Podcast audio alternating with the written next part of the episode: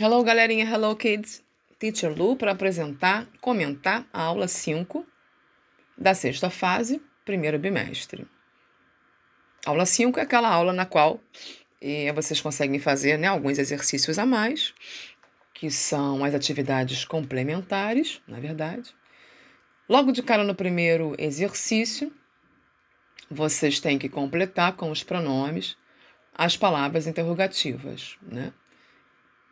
Nós vimos alguns, o why, o what, how much, how many, how, where, who, né? Deem uma olhadinha lá, confiram, relembrem, façam uma revisãozinha para poderem, em lembrando os significados, poderem encaixar, preencher corretamente o exercício 1.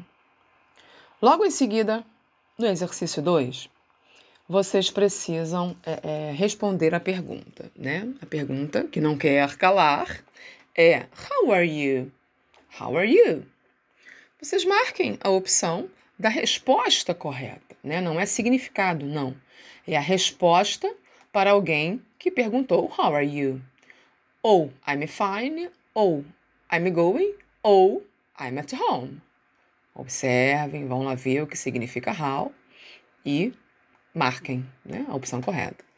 No 3, vocês têm que é, lembrar a diferença do porquê para a pergunta e para a resposta e escrever, né, pura e simplesmente.